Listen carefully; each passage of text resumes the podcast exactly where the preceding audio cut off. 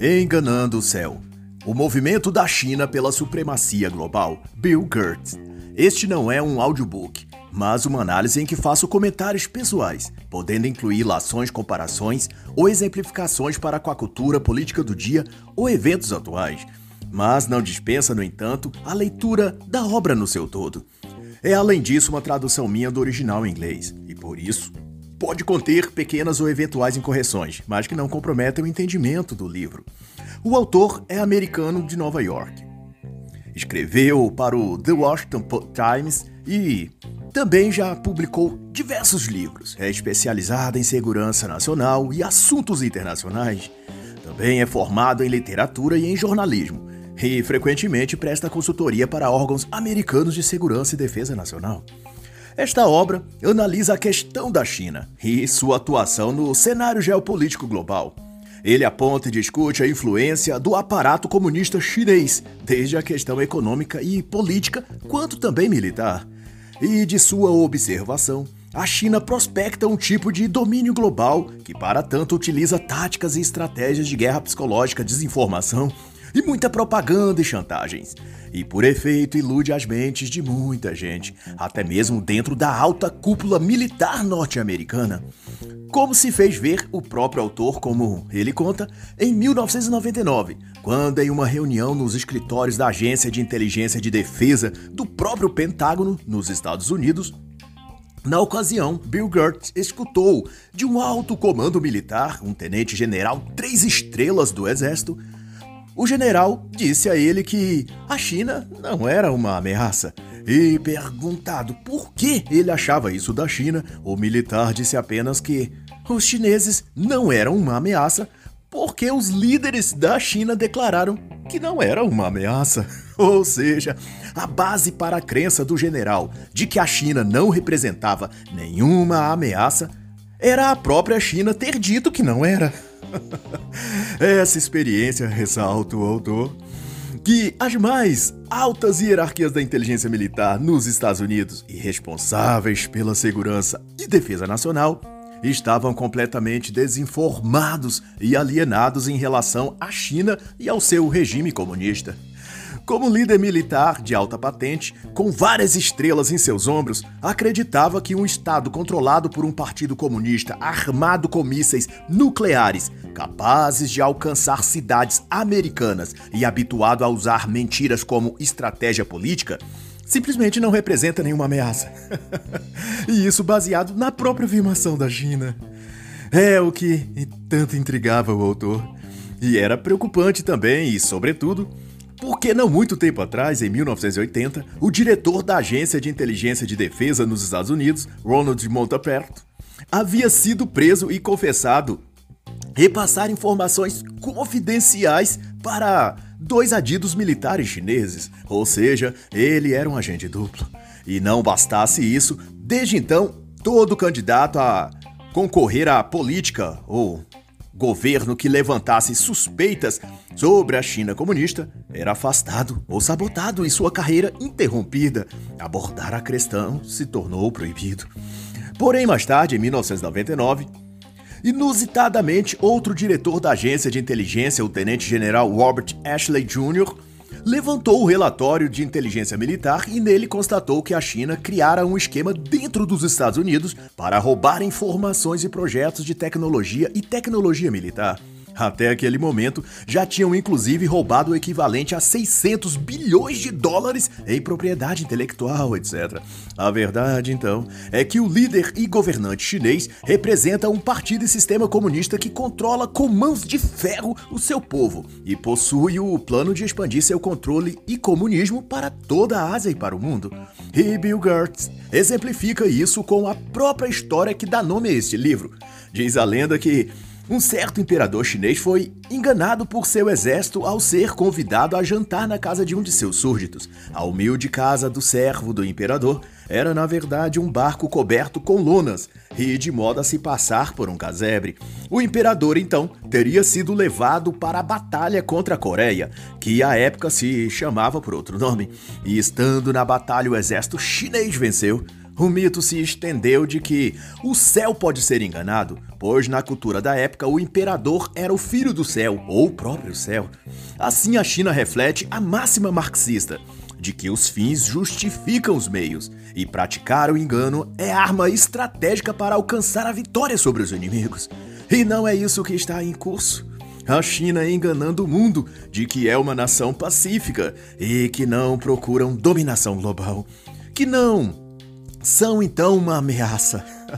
Se a China, analogamente, pôde enganar o céu, por que não estariam a enganar as nações do mundo a fim de objetivos econômicos, políticos, militares? E quer goste ou não, os próprios governos americanos contribuíram para o avanço da agenda e poder tecnológico e militar chinês. Bill Clinton transferiu para o regime chinês tecnologia estratégica referente à manipulação de mísseis nucleares e também tecnologia de internet que possibilitou desenvolverem a tecnologia 5G. Barack Obama, por sua vez, tanto acobertou o roubo de tecnologia americana pelos chineses, quanto proibiu que se divulgasse o ocorrido, além de permitir o avanço da China sobre o Mar Meridional e de anexação de 3.200 acres de novas ilhas e, posteriormente, a instalação de mísseis antinavios e anti-artilharia aérea nesses territórios. Somente com a eleição de Trump foi que o avanço chinês foi contido e o pulso chinês de domínio teve de ser paralisado, o que, após a eleição de Biden, pôde ser retomado. Fede o imbróglio entre China e Taiwan em agosto de 2022. Do ponto que observa o autor, seja como for, a China emprega mentiras e enganos sistematicamente, como política estratégica na sua relação diplomática com outros países, Todavia, o autor denota que a China comunista de alguma forma projetou sobre o Ocidente um certo receio ou medo ou falsa premissa, sei lá, de que se tratarem a China como um inimigo, ela se tornará um inimigo. E sob essa sombra de medo, o regime chinês colonizou o pensamento de muitos ocidentais, até mesmo no alto comando militar na Europa ou Estados Unidos.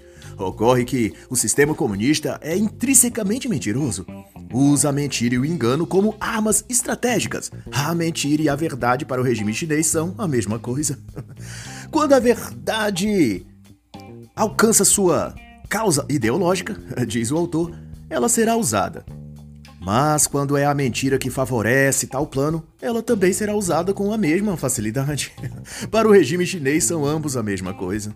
E Gert cita, para exemplo, o caso em que, em 11 de janeiro de 2007, a China lançou o míssil, o SC-19, em direção ao espaço, tendo por alvo atingir um satélite meteorológico, o Feng-1 1C, que estava em órbita.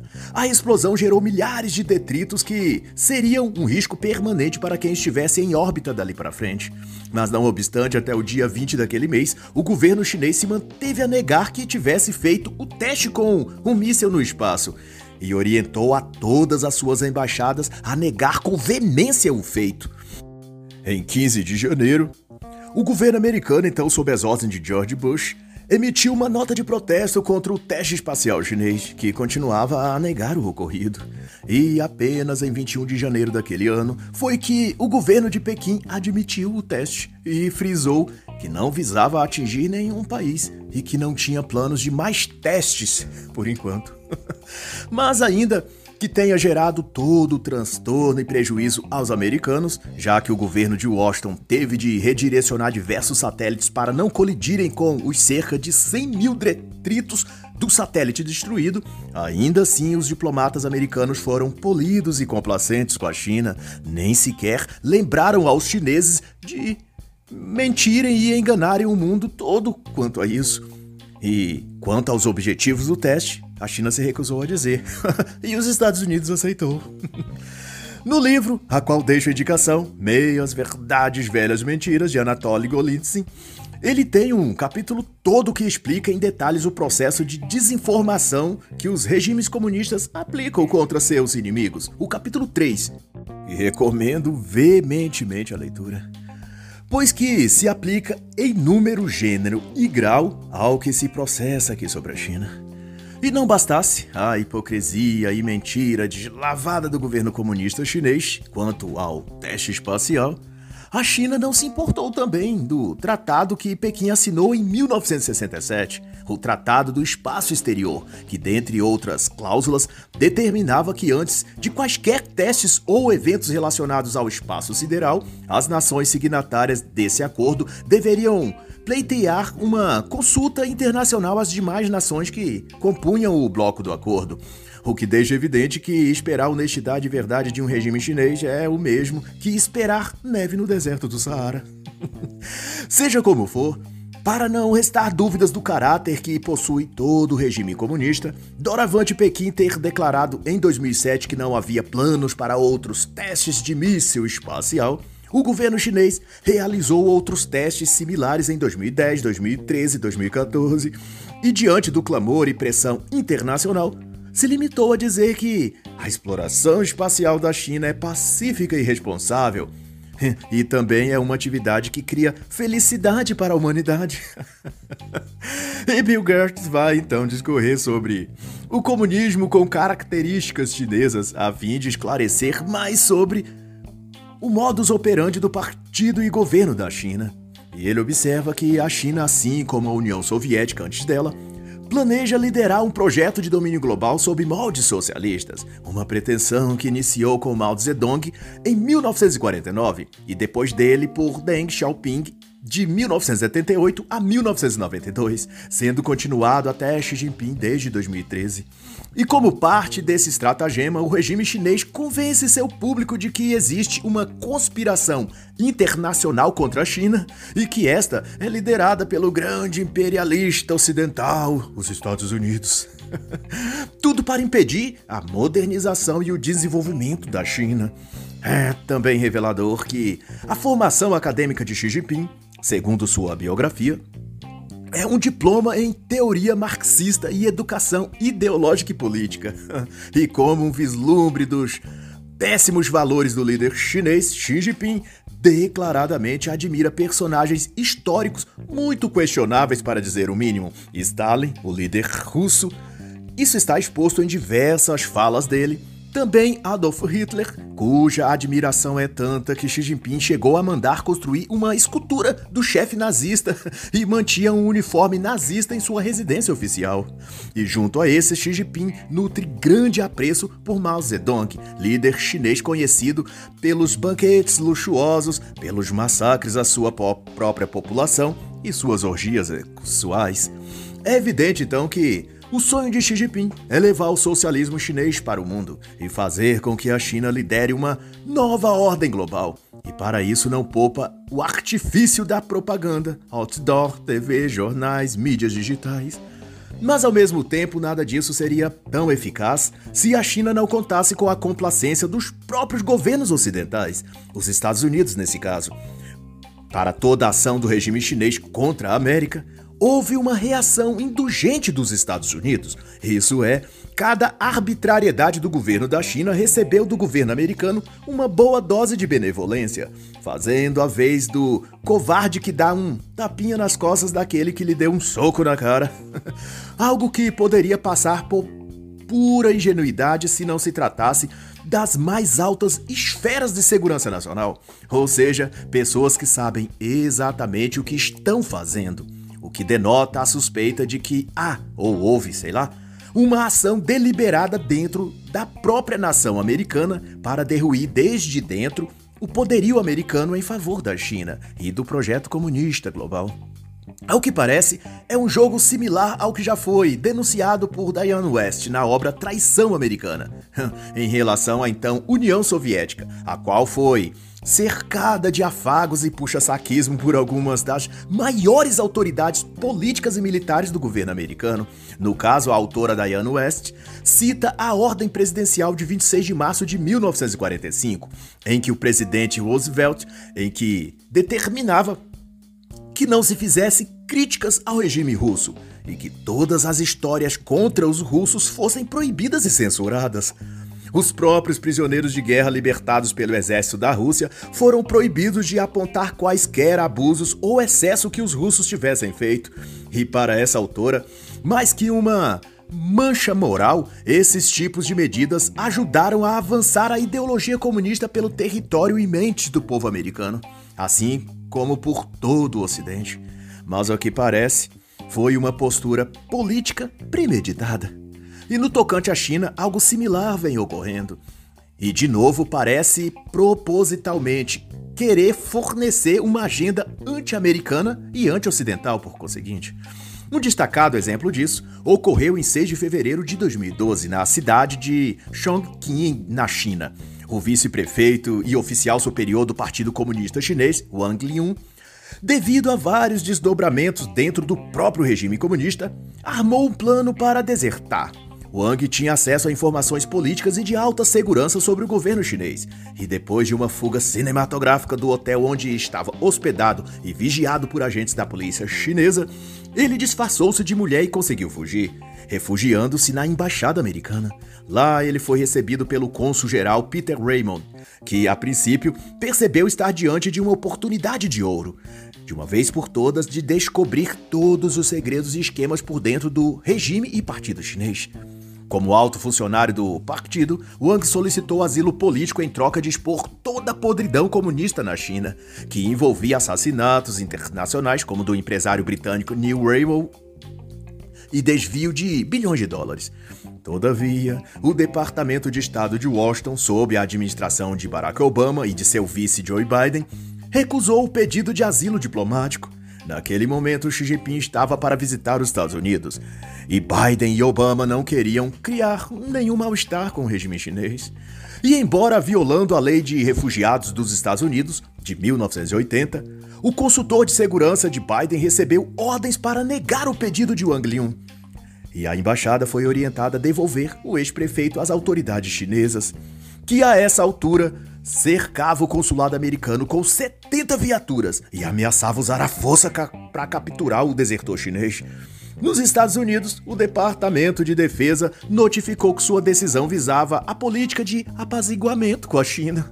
Mais tarde, essa decisão seria também reverenciada pela secretária de Estado Hillary Clinton, que depois admitiu que Wang seria uma bomba contra o regime chinês devido tudo que sabia sobre o partido da China.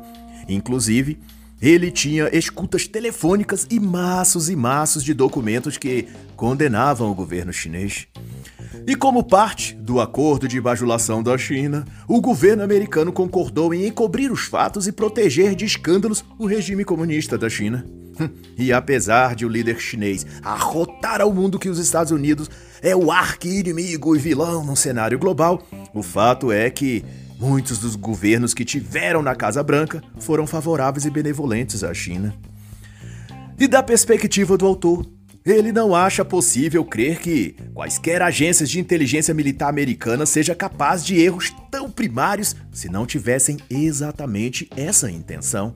Ele ressalta que, entre o período de menos de 10 anos, depois de 1990 e limiar dos anos 2000, as agências de inteligência dos Estados Unidos perderam, por suposto, mero descuido mais de uma dúzia de projetos secretos e de desenvolvimentos militares. E o que é pior, soube-se depois que esses projetos haviam caído nas mãos chinesas. E tais incluíam um sistema para míssil de cruzeiro, um navio de guerra com um sistema de gerenciamento de batalha, um submarino de ataque, novas munições guiadas com precisão, mísseis balísticos antinavios, tanto mais um relatório desenvolvido pelo ex-general do Exército John Tilley concluiu depois que havia uma predisposição institucional do governo americano em favor dos interesses da China.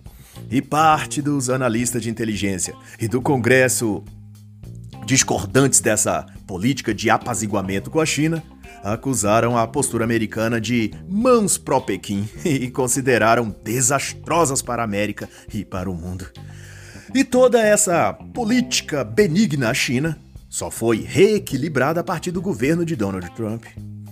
E para mais que isso, um alerta oficial enviado pelo Estado-Maior do Pentágono assinalava que, em janeiro de 2018, tanto a China quanto a Rússia tinham construído mísseis antissatélites com capacidade de destruir todos os satélites dos Estados Unidos em órbita. Um ataque desse nível imediatamente deixaria inoperantes o coração de navegação militar de defesa americana, como seus porta-aviões que operam no Pacífico. e poderiam contra-atacar no caso de uma invasão, por exemplo, da China a Taiwan. Uma perda de satélites tornariam inoperantes muito das forças militares e de reação dos Estados Unidos em caso de guerra. Todavia, as tentativas do regime chinês de desativar e inviabilizar satélites americanos também conta com ataques menos diretos do que mísseis eles usam ataques cibernéticos e desenvolvem braços mecânicos para serem incorporados em seus próprios satélites, com a capacidade e função de esmagar e danificar satélites de outros países, no caso dos Estados Unidos, que estão em órbita. O programa espacial de Pequim já conta com um modelo capaz disso, o pequeno satélite Xi'an-7, e que recebe a justificativa do governo chinês de que se trata só de um satélite coletor de detritos espaciais, mas se refere, na verdade, a um mecanismo de arma de ataque espacial contra sistemas em órbita dos inimigos. Em março de 2019, preocupado então com a vulnerabilidade dos satélites americanos no espaço, alertados por relatórios de segurança, o então presidente Donald Trump tomou medidas urgentes e encaminhou um amplo projeto de defesa espacial cibernética e de ciberdefesa, voltado sobretudo para se antecipar e se proteger de futuros ataques cibernéticos chineses. Mas não se sabe, porém, até onde foi possível a sua administração concluir o projeto, visto que forças obscuras contrárias agiam e ainda agem no sentido oposto, o de deixar os Estados Unidos vulnerável e de favorecer a China pois se os Estados Unidos cair, todo o Ocidente também cai.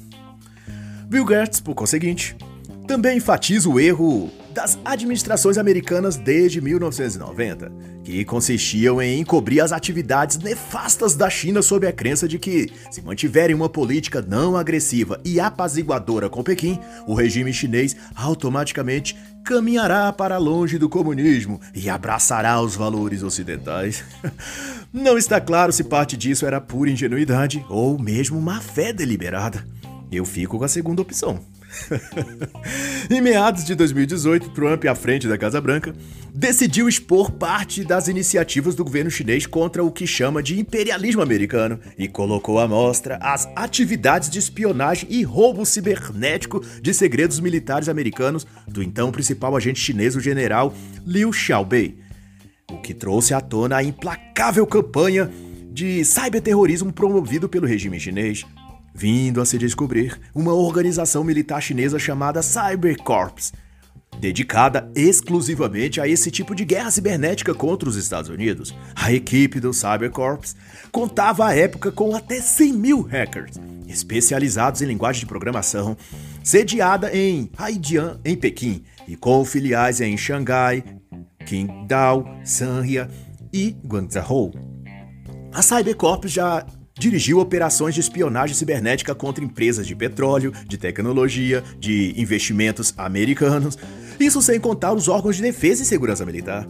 E num relatório da CIA de 2014, o general chinês Liu Xiaobei aparece denunciado como líder especializado em criptografia, à frente de cyberataques contra os Estados Unidos.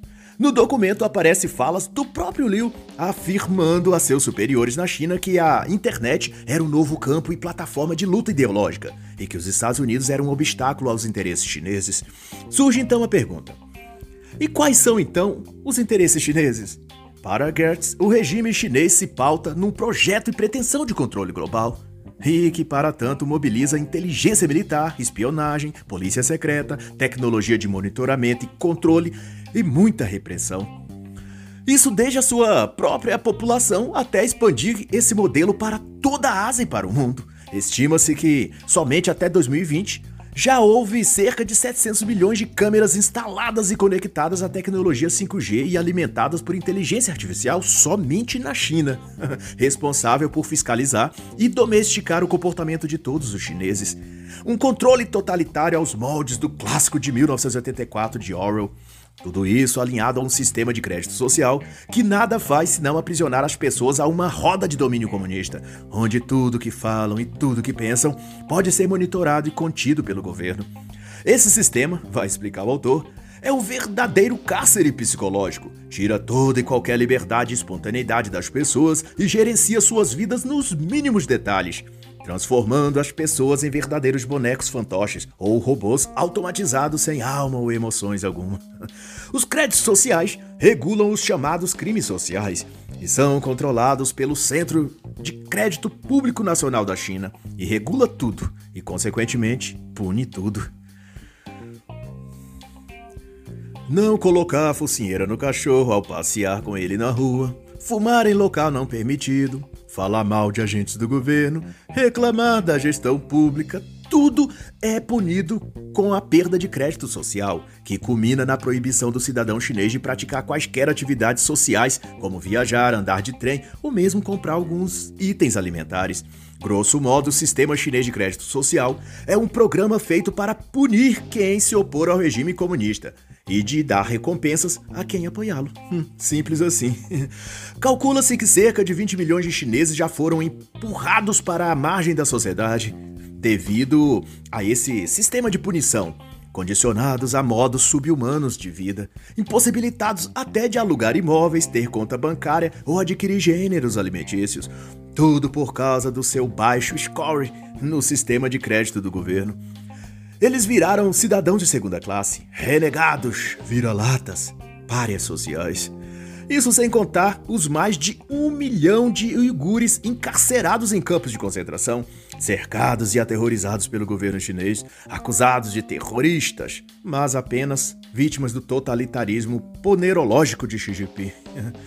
E se você quiser saber o que os Estados Unidos faziam enquanto o Partido Comunista da China operava essas coisas, em 2000, o então presidente Bill Clinton exaltou os feitos da China quanto a China comunista entrar na OMC e disse que a participação de um país comunista pode muito colaborar com o processo econômico global.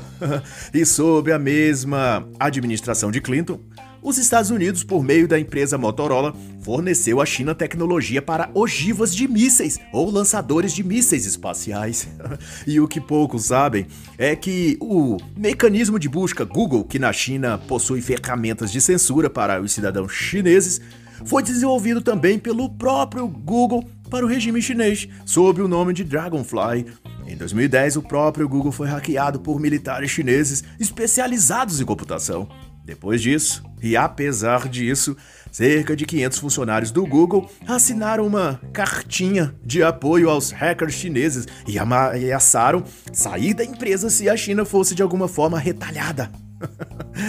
Como se vê então, a opressão de Pequim sobre seu povo e seu projeto de expansão global tem o apreço e o apoio de grandes players ocidentais, cujo sonho também parece ser o de ver seus próprios concidadãos, o povo ocidental, vivendo também sob censura e escravidão psicológica e financeira. Assim como vivem os próprios chineses. Por fim, o regime chinês é um aparelho ideológico totalitário que visa exportar sua opressão para o mundo, mas que não seria o que é se não contasse com a total vassalagem dos governos dos países ocidentais. e assim encerra então a análise da obra Enganando o Céu, o movimento da China pela supremacia global, de Bill Gertz.